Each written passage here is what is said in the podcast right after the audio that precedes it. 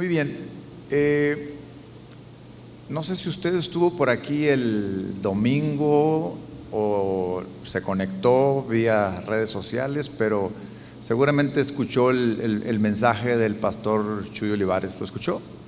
¿Qué le pareció? Tremendo, ¿no? De hecho, estaba yo eh, escuchándolo y estaba recordando eh, eh, pues experiencias que he también tenido la oportunidad de, de, vivir con, con, Dios, pero creo yo que la más, más grande experiencia que he vivido yo con, con Dios ha sido mi conversión. Eh, yo creo que el, el, milagro más grande que puede haber en, las, en la vida de, de las personas, pues es cuando Dios nos hace nacer de nuevo, cuando Dios de una manera milagrosa, de una manera extraordinaria, cambia nuestra vida. Así nos dice que nos quita ese corazón de, piedra y que nos pone un corazón de, carne. ¿no? Entonces, yo, yo creo que eso es uno de los, de los milagros más grandes para mí yo creo que es el más grande que puedo. Puedo ver muchas maravillas de Dios en muchos lados, en la, en la, en la naturaleza o, cosas extraordinarias que pueden pasar en, en la vida de las personas o alrededor nuestro.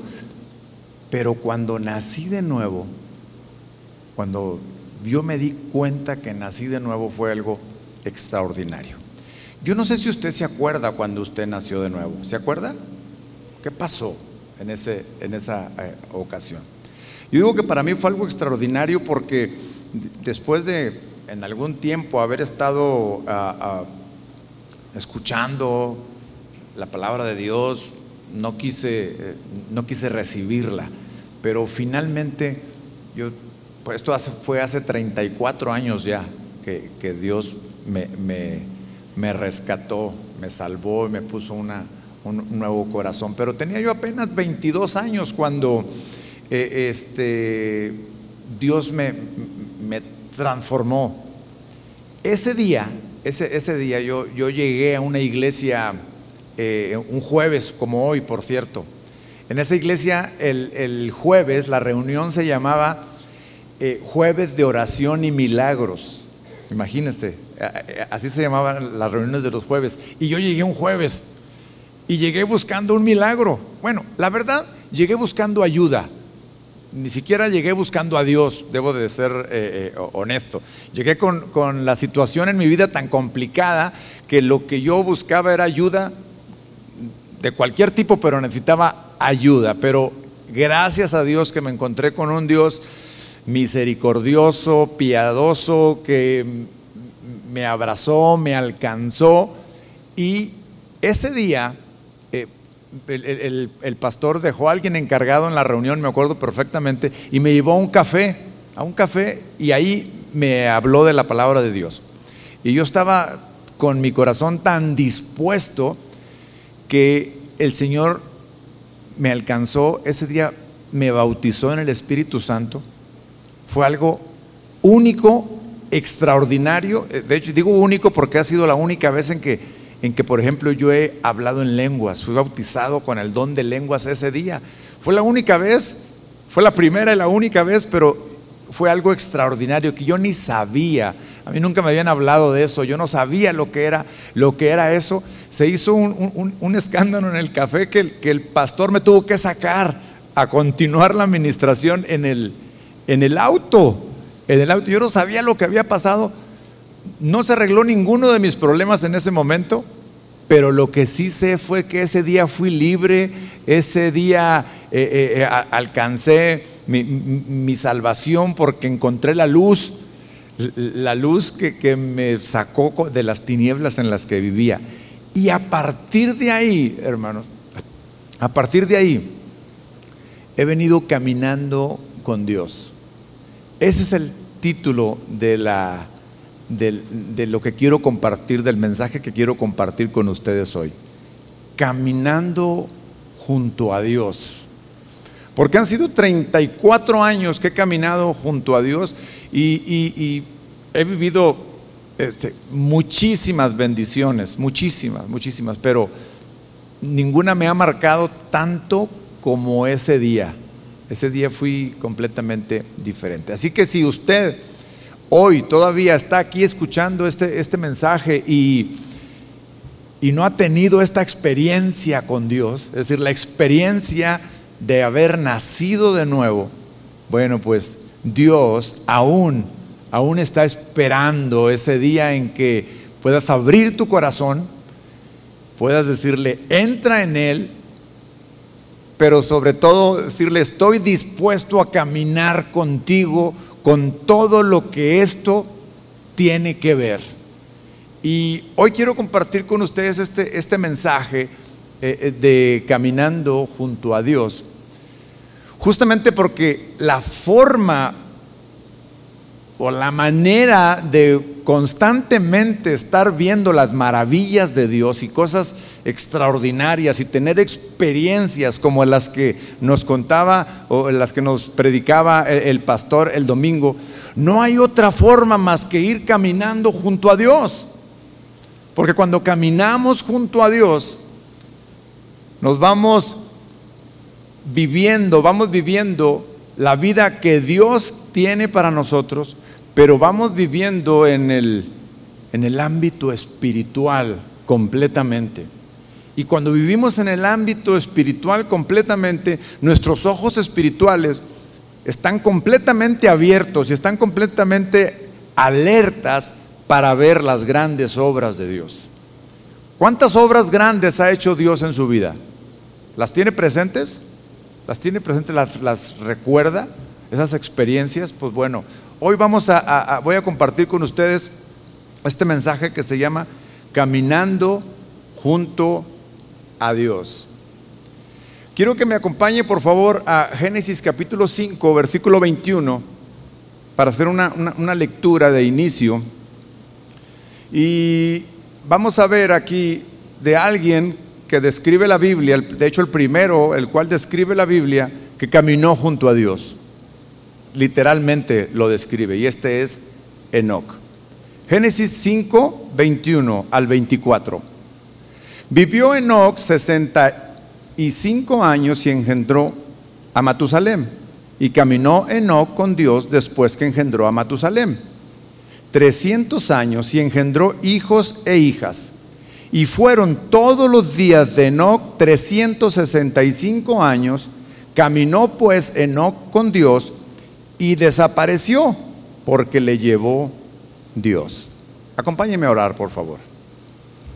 Padre nuestro que estás en los cielos, santificado sea tu nombre, exaltado sea por siempre. Muchas gracias por tu presencia en este lugar y en nuestras vidas. Gracias por tu palabra esta tarde. Gracias Señor. Te pedimos que nos hables, por favor, esta noche. Abrimos nuestros oídos, Padre, para estar atentos a lo que hoy nos tienes que decir, Señor. Ayúdame, Señor, en lo personal a poder exponer tu palabra y ayúdanos a todos, Señor, para entenderla, pero por sobre todo para ponerla por obra. En el nombre de tu Hijo, nuestro Señor Jesucristo. Amén y amén. ¿Quién fue Enoch? Eh, ¿Quién fue ese hombre del cual se describe que caminó con Dios? Porque vale la pena eh, conocerlo para ver, pues, qué fue lo que hizo. ¿Qué fue eh, lo que experimentó y cómo es que, fue su andar con Dios?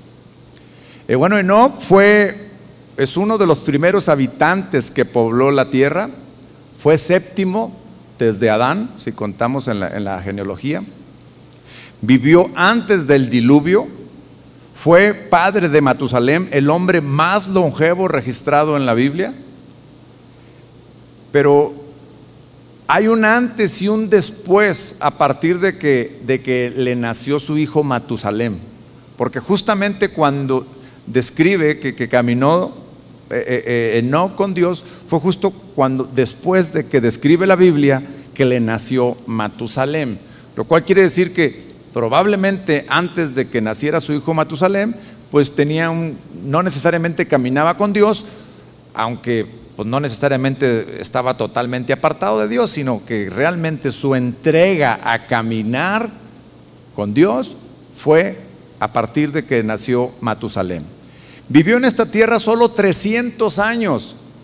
Parecen muchos, pero no lo son considerando que en esa, eh, eh, en esa época el promedio era de 900 y tantos años. Entonces, si eh, Enoch estuvo en la tierra solamente 300 años, pues se fue pronto, no estuvo tanto tiempo en la, en la tierra. 300 años vivió caminando con Dios y Enoch no murió.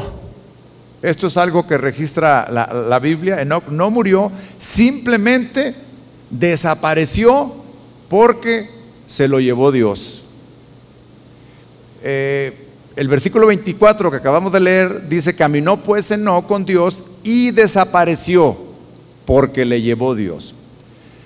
El, registro en la Biblia de la vida de, de Enoch realmente es, es muy poquito, es muy corto. Hay solamente unos cuantos versículos que hablan de Enoch. De hecho, en Génesis hay solo cuatro versículos que hablan de él. Y luego en el Nuevo Testamento hay un par de versículos que hacen referencia a Enoch. Sin embargo, en esos pocos versículos que hay que hablan de Enoch, nos dice algo pues realmente extraordinario. Cuando leemos la historia de, de, Enoch, por lo regular, la gran mayoría de, de las personas nos concentramos en esa experiencia que tuvo Enoch, hablando de las experiencias, de la experiencia que tuvo Dios espectacular, eh, que, que, que no murió, que fue tomado por Dios, que le llevó Dios. Porque si lo llevó Dios, quiere decir que que Él no sufrió la muerte. Imagínense cuántos quisiéramos no sufrir la muerte. O sea, e, e, e, Enoch no murió de cáncer, de diabetes, no tuvo cáncer, no tuvo un infarto, no tuvo nada. Bueno, probablemente en aquel entonces ese tipo de muertes no había, pero sí había guerras, por ejemplo, sí había destrucciones, había muchas formas de morir, pero él no murió. Él fue tomado con Dios. Entonces, como es algo que anhelamos, que, quisiéramos de alguna forma no sufrir la muerte, pues nos quedamos con esa parte de, la vida que registra la Biblia de Enoch, que es que se lo llevó. Pero igual, igual de, extraordinario es que durante el tiempo que estuvo Enoch en esta tierra, caminó con Dios. Es decir, pudo haber, o sea, vivió tantas cosas que no registra la Biblia, pero tan solo el hecho de caminar con Dios, es decir, de vivir una vida de acuerdo a Dios, de acuerdo a lo que, al propósito que tiene Dios para cada uno de nosotros, pues sin duda, sin duda, que lo que las experiencias que vivió Enoch fueron realmente grandiosas. Ahora, la Biblia también nos describe que, Noé también caminó con Dios, también lo dice así.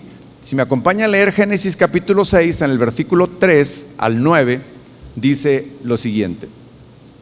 Y dijo Jehová, no contenderá mi espíritu con el hombre para siempre, porque ciertamente él es carne mas serán sus días 120 años. Aquí vemos ya que el, pecado ya empezaba a abundar en la tierra y la vida de los hombres ya cada vez estaba cortando más y establecía Dios que la vida sería en promedio 120 años. Versículo 5. Y vio Jehová que la maldad de los hombres era mucha en la tierra y que todo designio de los pensamientos del corazón de ellos era de continuo solamente el mal. Pero Noé halló gracia ante los ojos de Jehová.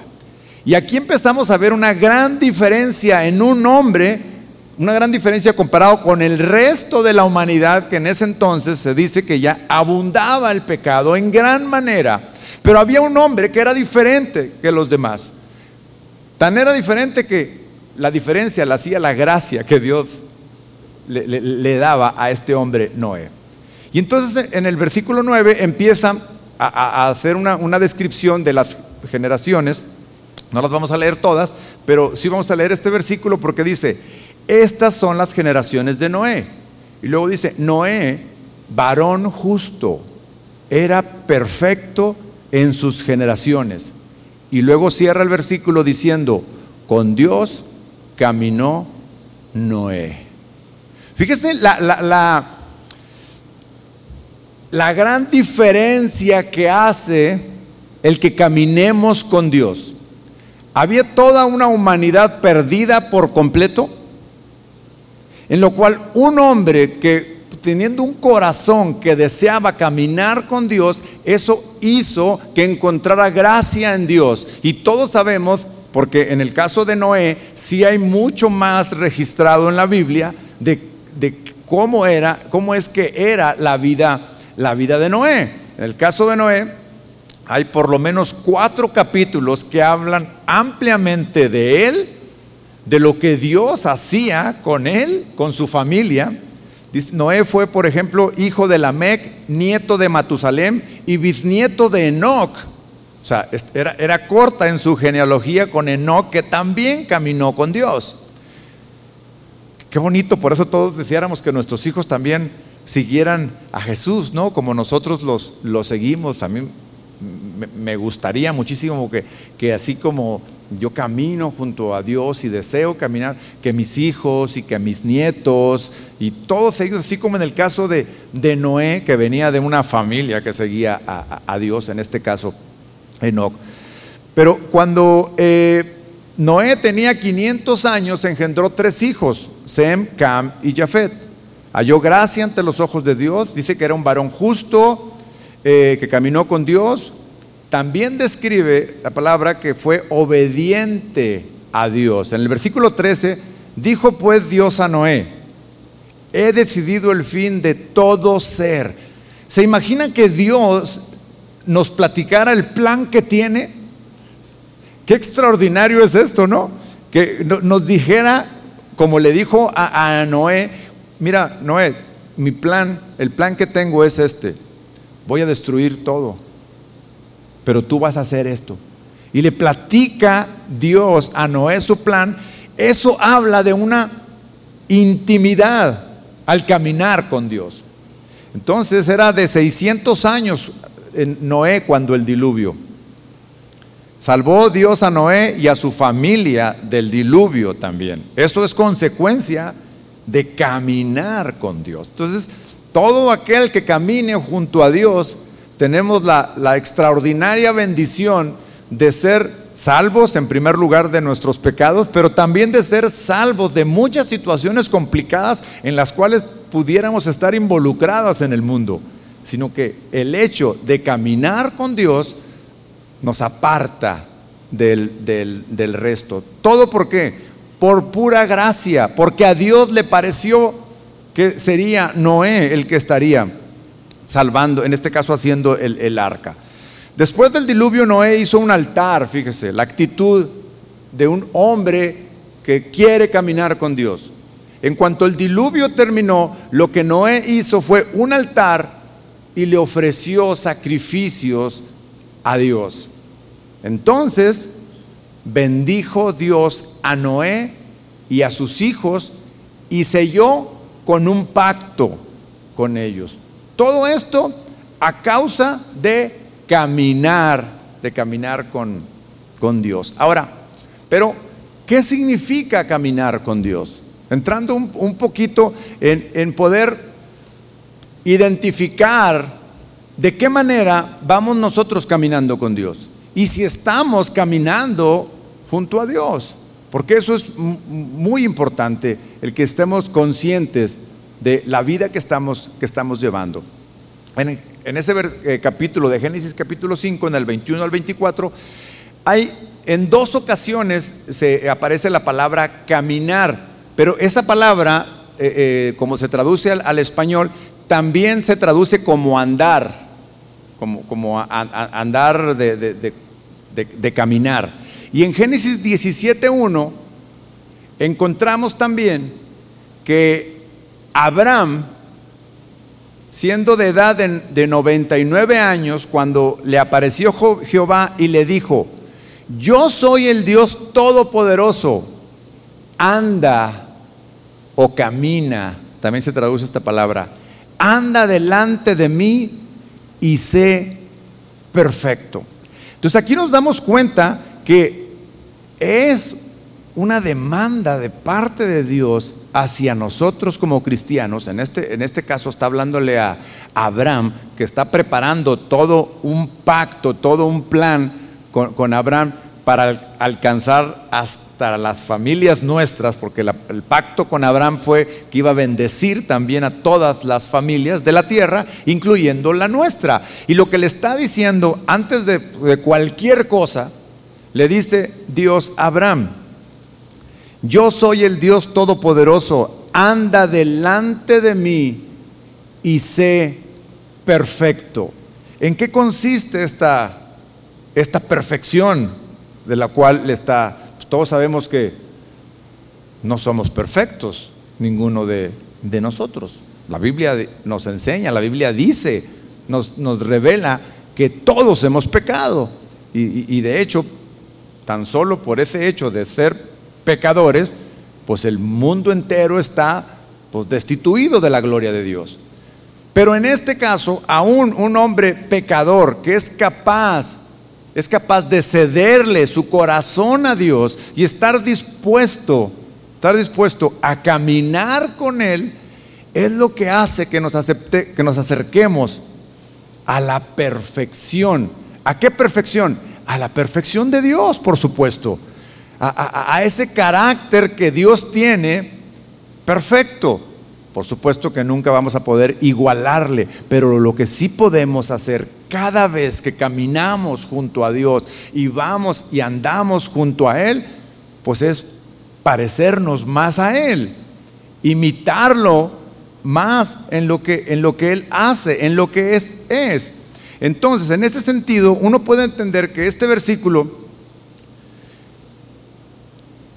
habla no solamente de, caminar físicamente, es decir, conforme vamos caminando, sino de caminar en un sentido de ir siguiéndole, con la idea de no apartarnos, que para donde se mueva Dios, tener que nosotros también movernos. Entonces, no solamente es ir caminando al lado por caminar, sino tiene el sentido también de ir buscando, de ir buscándolo. Cuando le dice a Abraham, sé perfecto, anda delante de mí y sé perfecto. La única forma de lo cual nosotros podemos acercarnos a la perfección de Dios es andando en sus caminos, en sus enseñanzas, en, sus, en su palabra.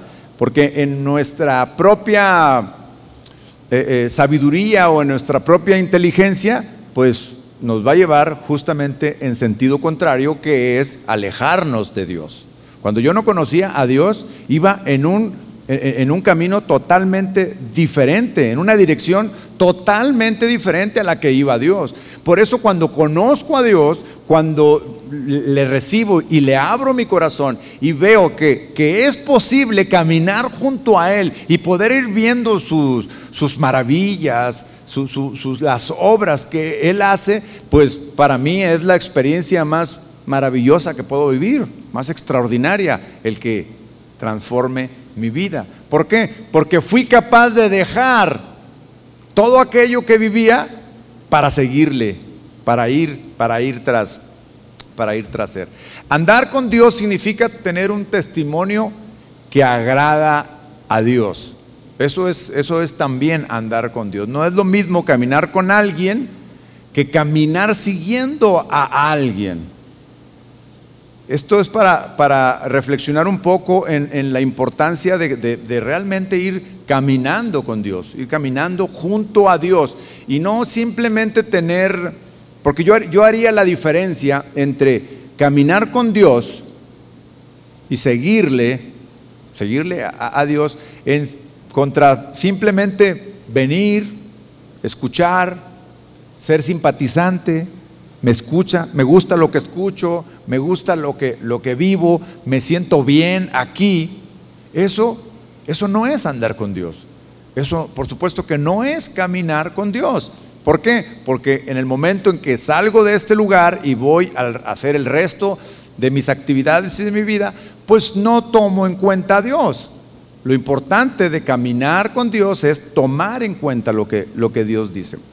El escritor de la carta a los hebreos nos enseña lo que Enoch vivió al caminar con Dios. Hebreos 11:5. Fíjese lo que, lo que dice.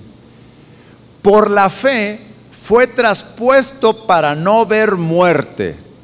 Ahí vemos lo maravilloso de que él no murió. Y no fue hallado. O sea, ya nadie lo vio. Porque lo traspuso Dios. Y antes que fuese traspuesto, fíjese cómo habla de, antes de que, de que Dios lo, lo, llevara, de que Dios lo, lo elevara. Dice, antes de que fuese traspuesto, tuvo testimonio de haber agradado a Dios.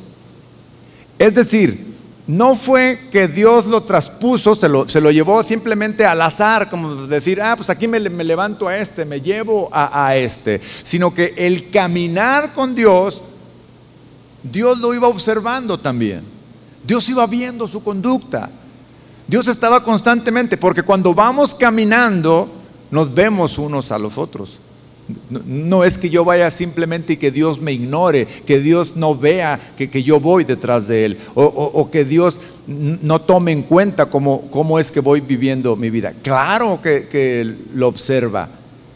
El escritor a los hebreos lo deja registrado claramente. Tuvo buen testimonio.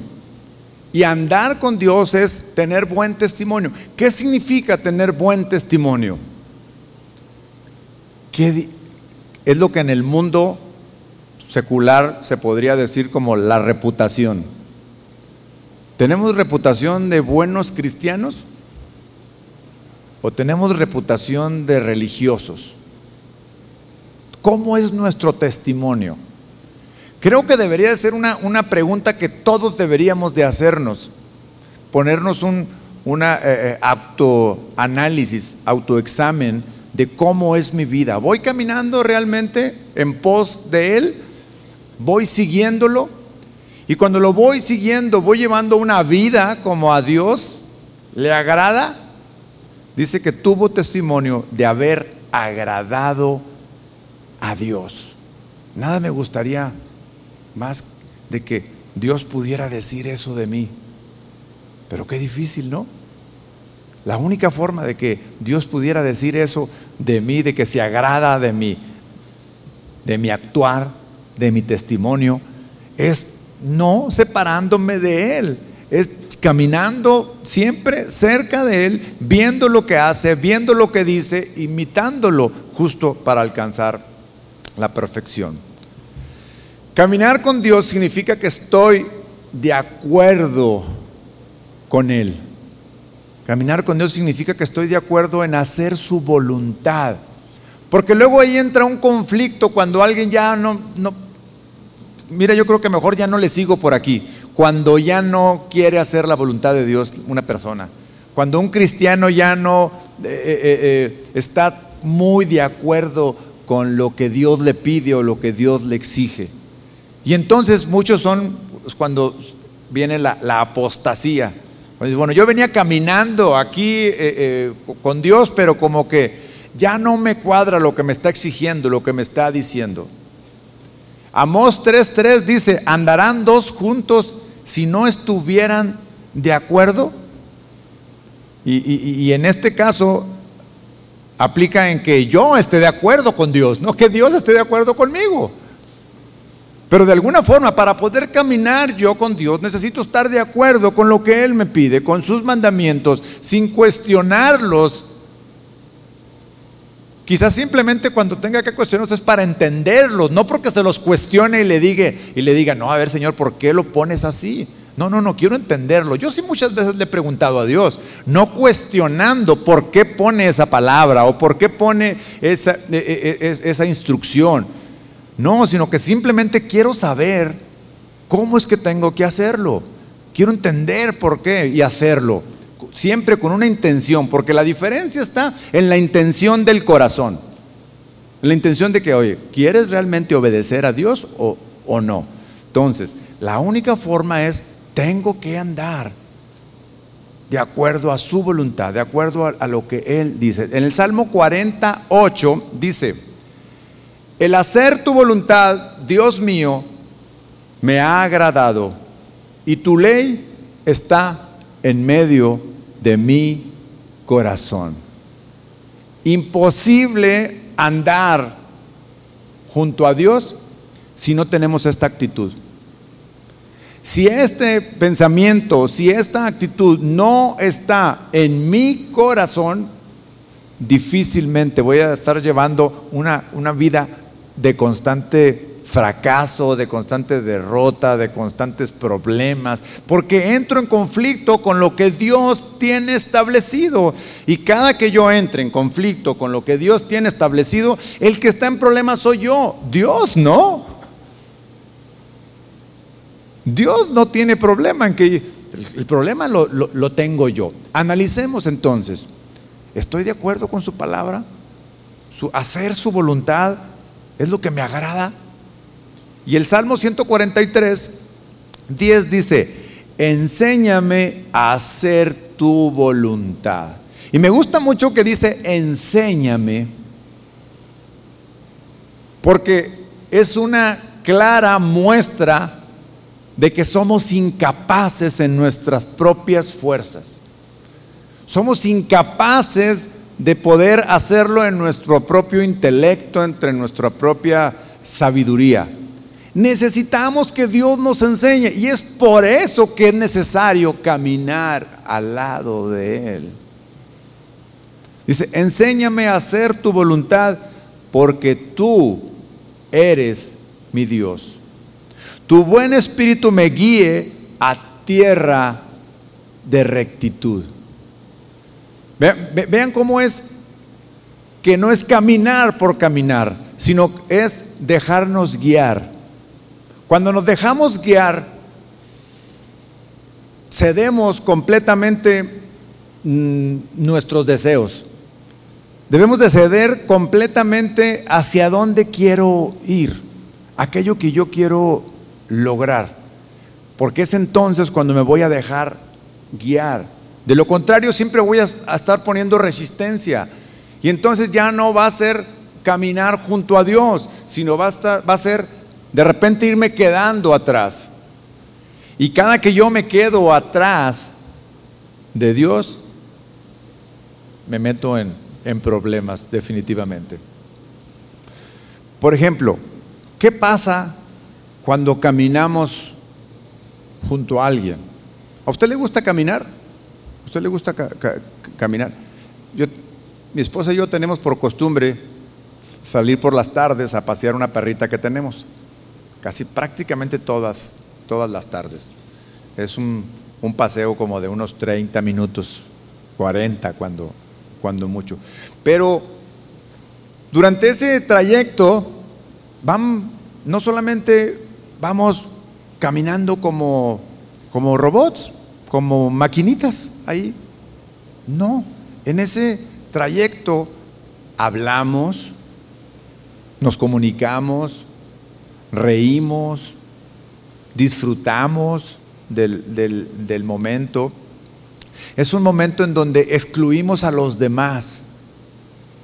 Dejamos a nuestros hijos en, en, casa y es un momento en donde vamos solos ella y yo. Nos encontramos algún vecino por ahí, lo saludamos, pero seguimos caminando, seguimos en lo que nos lleva nuestra conversación, nuestra plática, es algo muy bonito, por ejemplo, compartir un momento, compartir un, tiempo fuera de, la casa, fuera de, donde normalmente estamos metidos en, eh, en alguna actividad. Ella en lo suyo, yo en lo mío, pero cuando salimos se queda eso allá. Entonces es un momento en donde vamos caminando uno junto al otro, nos vamos escuchando, vamos hablando, vamos disfrutando del momento hay algo que se llama compañerismo.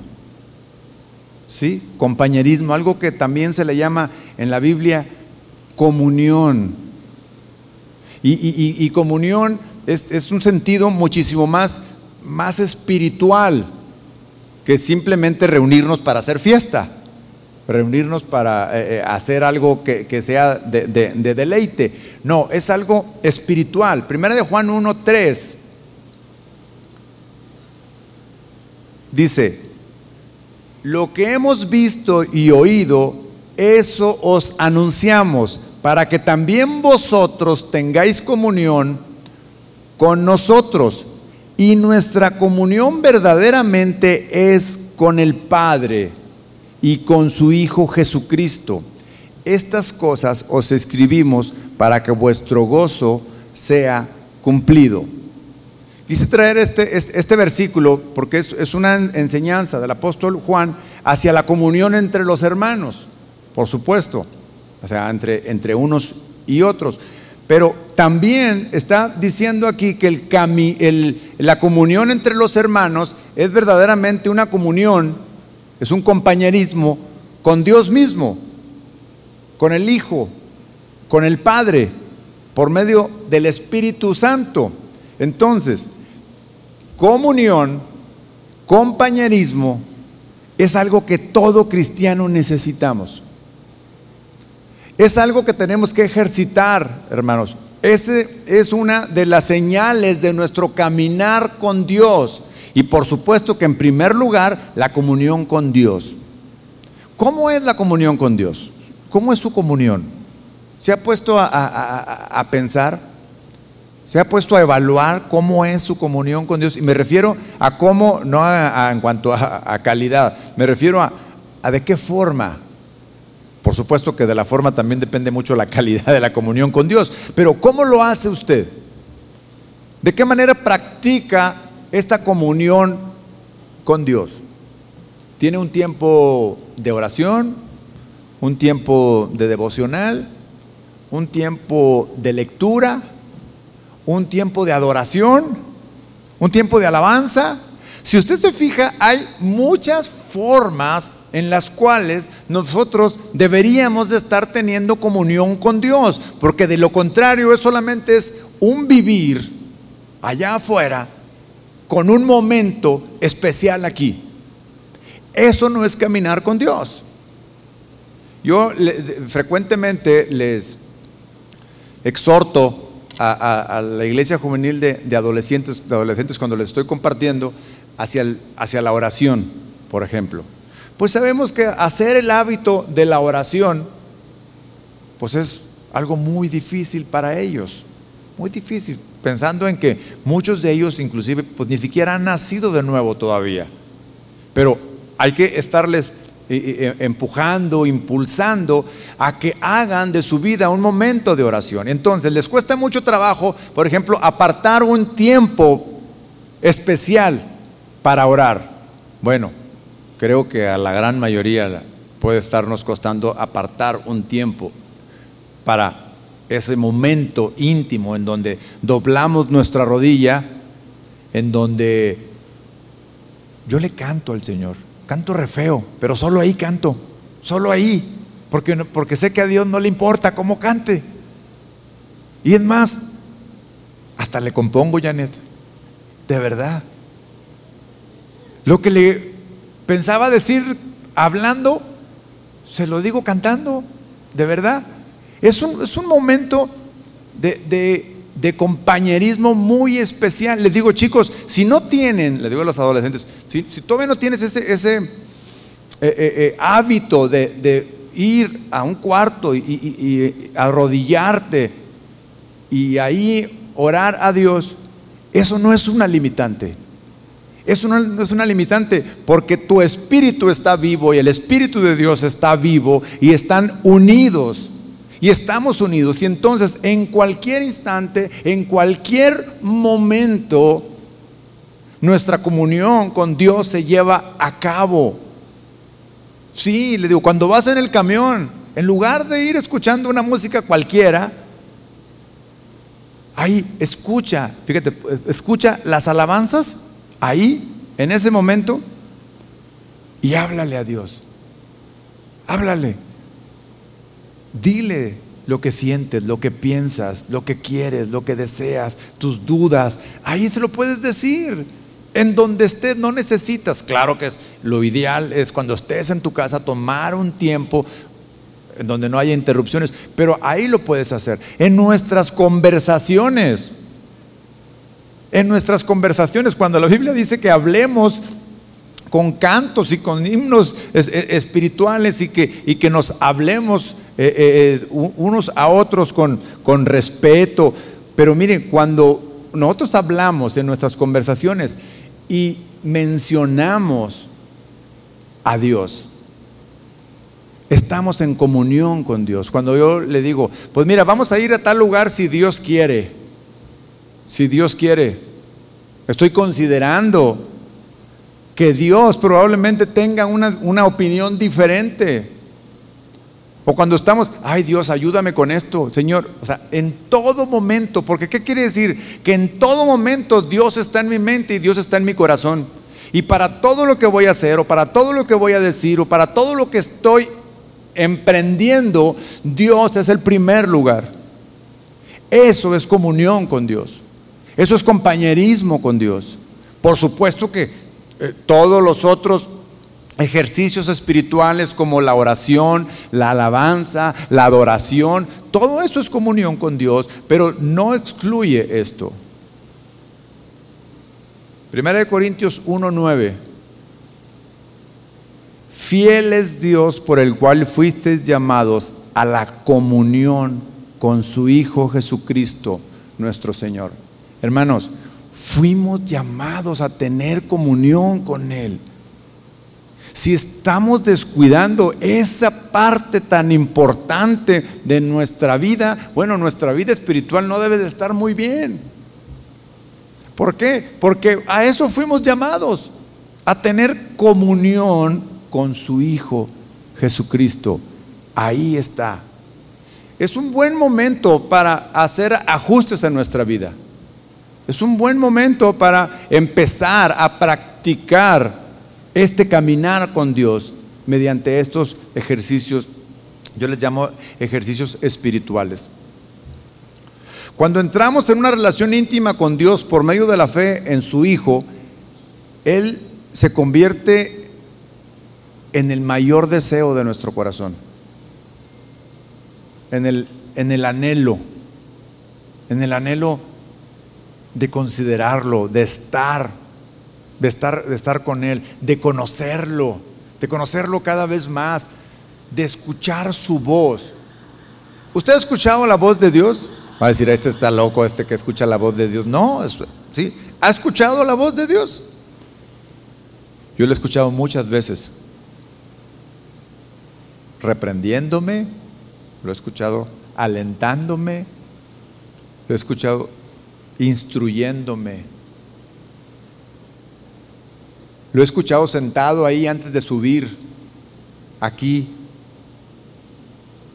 diciéndome, o sea, esto es comunión con Dios. Usted también, hermana, cuando esté ahí en, su cocina, cuando esté en su, en su recámara haciendo, ponga alerta a su oído porque va a escuchar la voz de Dios. La, enseñanza del domingo fue justamente de esas experiencias extraordinarias. ¿Qué, experiencia más extraordinaria que poder escuchar la voz de Dios? Pero si nunca hablo la Biblia, que es el, el primer instrumento, ahora sí que físico que tenemos para ver, para palpar, hasta para tocar su palabra, pues no, no la voy a escuchar o la que escuche va a ser otra voz diferente a, la de Dios, pero escuchar su voz, compartir mis sentimientos con Él, cómo me siento. ¿Usted alguna vez se ha sentido triste? ¿Le ha dicho a Dios? ¿O simplemente deja que Dios lo vea? No, Señor, aquí estoy, me siento mal por esto, me siento triste por, por esto. Pero por sobre todo, creo que este llamado a tener comunión eh, con Dios por medio de su Hijo Jesucristo es buscar complacerlo, es decir, buscar hacer su, su voluntad. Génesis capítulo, Gálatas, perdón, Gálatas capítulo 5. Vamos a, vemos que en el Nuevo Testamento eh, andar o caminar con Dios también se le llama andar en el Espíritu. Gálatas 5, 16. Digo pues, andad en el Espíritu y no satisfagáis los deseos de la carne, porque el deseo de la carne es contra el Espíritu y el del Espíritu es contra la carne. Y estos se oponen entre sí para que no hagáis lo que queréis. Pero si sois guiados por el Espíritu, no estáis bajo la ley.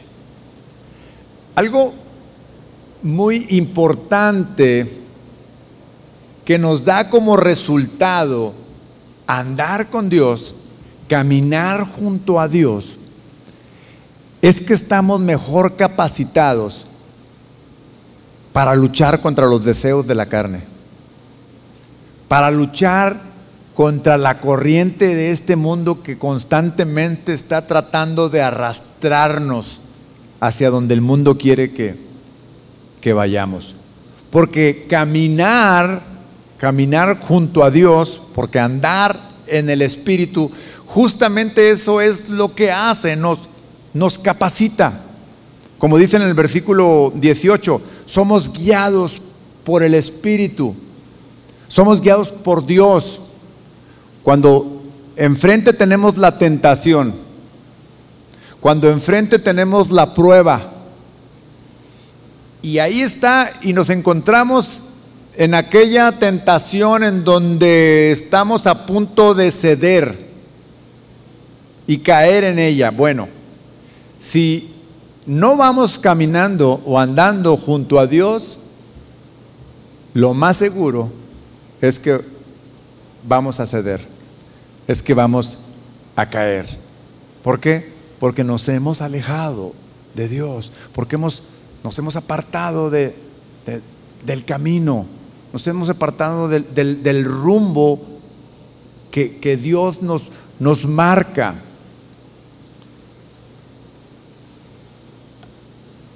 Romanos 8:35 también nos lo, nos lo enseña. Dice, porque lo que era imposible para la ley, por cuanto era débil por la carne, Dios, enviando a su Hijo en semejanza de carne de pecado y a causa del pecado, condenó al pecado en la carne, para que la justicia de la ley se cumpliese en nosotros y que no andemos conforme a la carne, sino conforme al Espíritu. Nuevamente, nuevamente pone contrarios el espíritu con la carne. Nuevamente pone contrario el camino de Dios al camino del mundo, o digamos al camino de nuestros deseos y de nuestras pasiones. Nuevamente está ahí y dice que sino que caminemos conforme al Espíritu, porque los que son de la carne piensan en las cosas de la carne, pero los que son del Espíritu en las cosas del Espíritu. Esto es, en las cosas de Dios, en el caminar de Dios. Ahora, uno de los obstáculos más grandes que a los cuales enfrentamos para caminar junto a Dios son las relaciones personales justo con, con personas que, que no son cristianas. No sé si se ha dado cuenta, pero las veces que de alguna forma nos, nos alejamos de la voluntad de Dios o nos alejamos de, del camino, de andar con Dios, por lo regular, son cuando nos relacionamos más de lo debido con personas que no temen, que no temen a Dios. Constantemente yo les digo a, los, a los jovencitos, a ver, ¿tienes amigos cristianos? Sí, ¿cuántos? Dos, tres. ¿Y cuántos amigos tienes que no son cristianos? Muchos. Muchos, por supuesto. Entonces, el hecho de que sea más la influencia, más aquello que arrastra hacia, hacia el mundo, pues por supuesto que se aleja del propósito, se aleja del camino. Ahora que le, que le contaba mi, testimonio de cómo me, convertí yo, cuando yo me convertí yo vivía con roomies, yo vivía con, compañeros, era, estudiante. ¿Se imaginas la vida loca que lleva un, estudiante universitario? Y lo primero que hice cuando me convertí, lo primero fue salirme de ahí. Porque ahí estaba el punto principal, medular de todo aquello que me, que me, arrastraba a alejarme de Dios. Y ahora que, que, estaba yo con Dios, que conocí a Dios, difícilmente iba a poder yo caminar con Dios y al mismo tiempo caminar con ellos. Una cosa es el trabajo, una cosa es la, la escuela, compañeros, pero otra cosa es intimidar. Otra cosa es tener compañerismo. ¿Cuántos de ustedes todavía mantienen a sus compadres de cuando eran mundanos?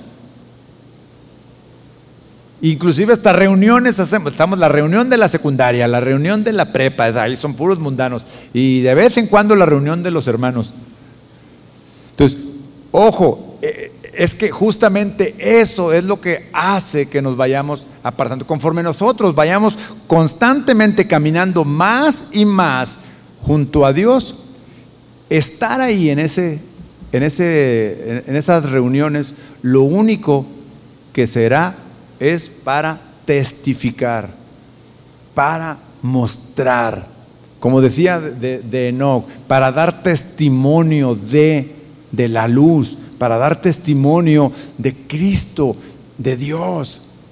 Entonces, el Salmo número uno, fíjese lo que dice, bienaventurado el varón que no anduvo en consejo de malos, ni estuvo en camino de pecadores, ni en silla de escarnecedores se ha sentado, sino que en la ley de Jehová está su delicia. Y en su ley medita de día y de noche y será como árbol plantado junto a corrientes de agua que da su fruto en su tiempo y su hoja no cae y todo lo que hace prosperará. Es decir, cuando nosotros decidimos como cristianos que nuestro vínculo con Dios, que nuestro vínculo con el Espíritu Santo, que nuestro vínculo con Jesús sea más fuerte, más frecuente, más duradero que el de las personas que no son cristianas, entonces podremos ser como este árbol plantado junto a corrientes de las aguas. Porque el árbol plantado junto a corrientes de las aguas está justamente en donde pasa el agua y sus raíces, aunque no las vemos, por debajo de la tierra busca, busca la corriente del agua, busca de dónde estar alimentándose. Pero si, nos, si ese árbol está en otro lugar plantado, no va a tener esa corriente de agua y entonces lo que va a pasar es que nos vamos a estar alejando y alejando cada vez. Entonces vamos a estar como en un estira y afloja, como que sí soy cristiano, pero, pero no. O sea, ser cristiano y caminar con Dios implica marcar la diferencia. Mis amigos, cuando me salí de, la casa, pues imagínense, ya era, uno menos en la casa, había que pagar más renta, ¿no? El, resto. Y, entonces, oye, pero ¿por qué te vas? Espérate, mira, no te vayas. Y dije, no, sabes que yo necesito hacer un cambio en mi vida. Necesito moverme, necesito hacer algo que sea completamente diferente a esto que estoy haciendo. Y ese cambio era caminar con Dios, porque lo que hacían era que me arrastraba, me alejaba, me alejaba justamente de caminar, de caminar con Dios. Cuando nosotros decidimos caminar con Dios, estamos eligiendo el camino estrecho. Tenemos que ser conscientes de eso, de que estamos eh, eligiendo el camino que muy pocos eligen. Y además de que muy pocos eligen, está tan angosto que no es lo mismo que ir en, el camino tan amplio donde todo mundo eh, tiene rienda suelta a, a, las pasiones y en donde todo mundo parece que va feliz. Pero caminar con Dios implica justamente elegir el camino estrecho, porque en ese camino estrecho es donde están perfectamente las bendiciones de Dios de ese árbol plantado junto a corrientes de las aguas. Caminar con Dios significa hacer todo para la gloria de Dios. Si sabe usted que el principal propósito de nuestra vida es glorificar a Dios? Ese es el principal, al margen de cualquier otro propósito que Dios tenga para su vida en lo personal, para todos nosotros como cristianos, nuestro propósito es glorificarle, exaltarle, que nuestra vida, que nuestras acciones, que todo lo que hacemos, decimos, pensamos, glorifiquen a Dios. Y entonces estaremos cumpliendo nuestro principal propósito, Primera de Corintios 10, 31 dice, si pues coméis o bebéis o hacéis otra cosa, hacedlo todo, ¿qué? Para la gloria de Dios. Entonces me pregunto, cuando conozco esto, me pregunto cuando estoy en medio de todos mis amigos mundanos, digo, oye, ¿esto está glorificando a Dios? ¿Esto que estoy haciendo está glorificando a Dios? Bueno, si no, haz algo ahí que glorifique a Dios. Porque puedes glorificar a Dios, podemos glorificar a Dios estando en esa circunstancia. Los caminos de Dios se reflejan en nuestros pensamientos, en nuestras acciones, en nuestros, nuestros motivadores. Ahí, si se dan cuenta, para un cristiano, Dios es todo. ¿Sí? Dios es lo único. Para nosotros eso así debería ser. Y entonces, cuando yo camino junto a Dios, voy con mi todo. Voy con, con lo más importante para mí. ¿A dónde puedo ir? A donde Él me quiera llevar. A donde Él me quiera, a donde Él me quiera guiar. Colosenses 1.10 dice, para que andéis como es digno del Señor, agradándole en todo, llevando fruto en toda buena obra y creciendo en el conocimiento de Dios. Tres cosas nos dice el apóstol Pablo aquí. Que le agrademos en todo, que llevemos frutos y que crezcamos en su conocimiento, que crezcamos en lo que Él nos va constantemente enseñando. Ahora, para preparar mi cierre, para finalizar, cuando Jesús anduvo aquí en la tierra, cuando Jesús estuvo acá, cuando inició su, su caminar, su ministerio, Él se hizo de un equipo, se hizo de sus más allegados seguidores, que son sus, sus apóstoles. Y el, el, primer encuentro que tuvo con ellos fue de la siguiente manera. Mateo capítulo 4. Ahí vamos a ver a Pedro, Andrés, Jacobo y a Juan. Por lo menos a, los, a estos cuatro. Dice, desde entonces comenzó Jesús a predicar y a decir, arrepentíos porque el reino de los cielos se ha acercado. Andando Jesús junto al mar de Galilea, vio a dos hermanos, Simón llamado Pedro y Andrés su hermano, que echaban las redes en el mar porque eran pescadores. Y les dijo, venid en pos de mí. Lo repito, venid en pos de mí y os haré pescadores de hombre. Ellos entonces, dejando al instante las redes, le siguieron. O sea, ellos entonces dejando todo, le siguieron, es decir, caminaron junto a él. Y tantas y tantas experiencias extraordinarias que tuvieron los apóstoles cuando caminaron con Él, tanto, tan extraordinarias que en el momento que el, Señor Jesús tenía que partir y les dijo que, que ya se acercaba el tiempo, ellos no querían que se fuera. Se pusieron tristes. Les dijo en Juan capítulo 14, no se turbe vuestro corazón, les decía, no se pongan tristes porque obviamente el maestro se iba, se iba a ir. Versículo 20. Ellos entonces, dejando al instante las redes, le siguieron. Pasando de allí, vio a otros dos hermanos, Jacobo, hijo de Zebedeo, y Juan, su hermano, en la barca con Zebedeo, su padre, que remendaban sus redes y los llamó. Y ellos, dejando al instante la barca y a su padre, le siguieron. Entonces tenemos aquí a cuatro hombres que decidieron, que decidieron al instante seguir al maestro que les llamaba. Decidieron aventarse esta nueva vida de caminar frente al maestro sin saber qué era lo que iban a, a vivir, sin saber qué era lo que, lo que iban a, a experimentar. Pero lo mejor que les pasó a ellos fue justamente atreverse. Atreverse y decir, yo te quiero seguir.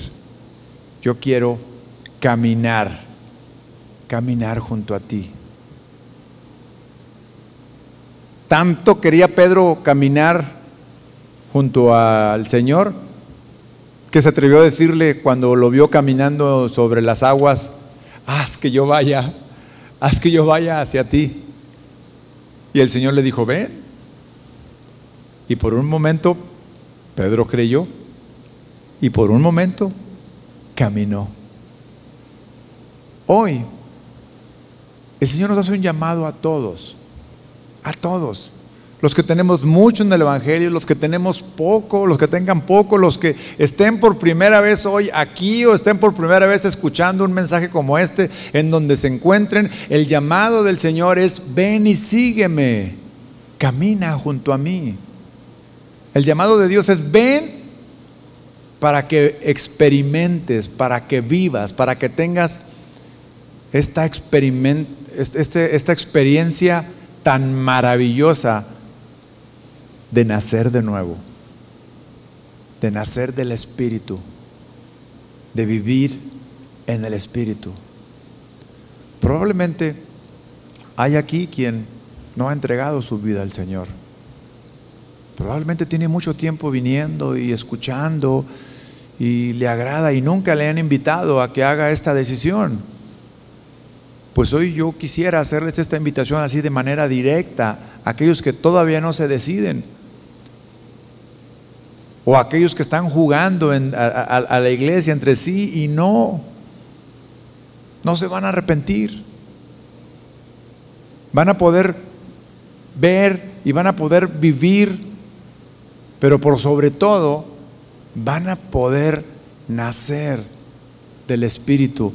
Y eso es tener una libertad, eso es tener una, una vida tan de, tanta satisfacción de caminar con Dios. Y entonces, fíjense, entonces vamos a poder maravillarnos, vamos a podernos maravillarnos de su, de su grandeza, porque vamos a poder ver a Dios en cada momento y en cada instante de nuestra vida, en cada situación que pasa en nuestra casa, en cada situación en donde vamos caminando. Y lo único que nos va a quedar es decir, esto es obra de Dios. Y ahí es cuando estás viendo las maravillas de Dios. Y esas son experiencias con Dios, como las que nos mostraba, las que nos enseñaba el, domingo el pastor. Hoy toma esa decisión. Entrégale tu vida a Dios. Hoy toma esa decisión, regresa al camino de Dios, camina con Él. ¿Quién sabe si mañana haya otra vez oportunidad? Hoy la hay. Cierra tus ojos y acompáñenme a orar.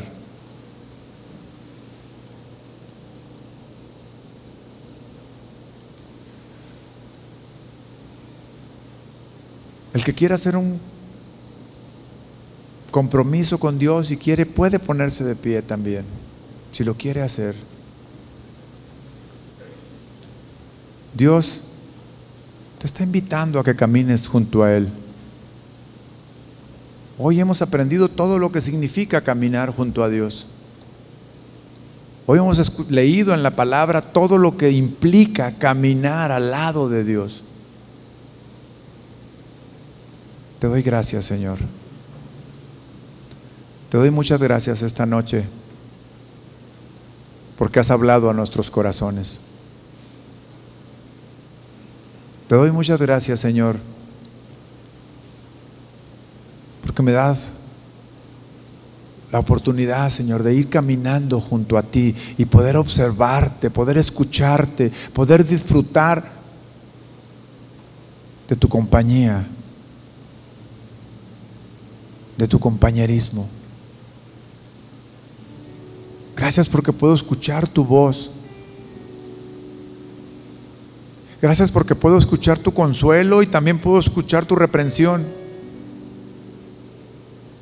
Puedo escuchar también tu instrucción. Porque cuando camino junto a ti yo callo. Cuando camino junto a ti yo me callo. Y observo. Y escucho. Porque es un deleite, Señor, caminar junto a ti. Aquí está, Señor, tu iglesia. Algunos de ellos queriendo renovar el pacto, el compromiso contigo, Señor, de volver a caminar junto a ti. Algunos otros por primera vez escuchando esta palabra están dispuestos a entregarte su corazón. Aquí están, Señor. Gracias, Dios. Alabado sea tu nombre, Señor.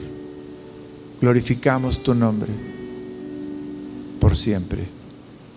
Tú eres Dios. Amén.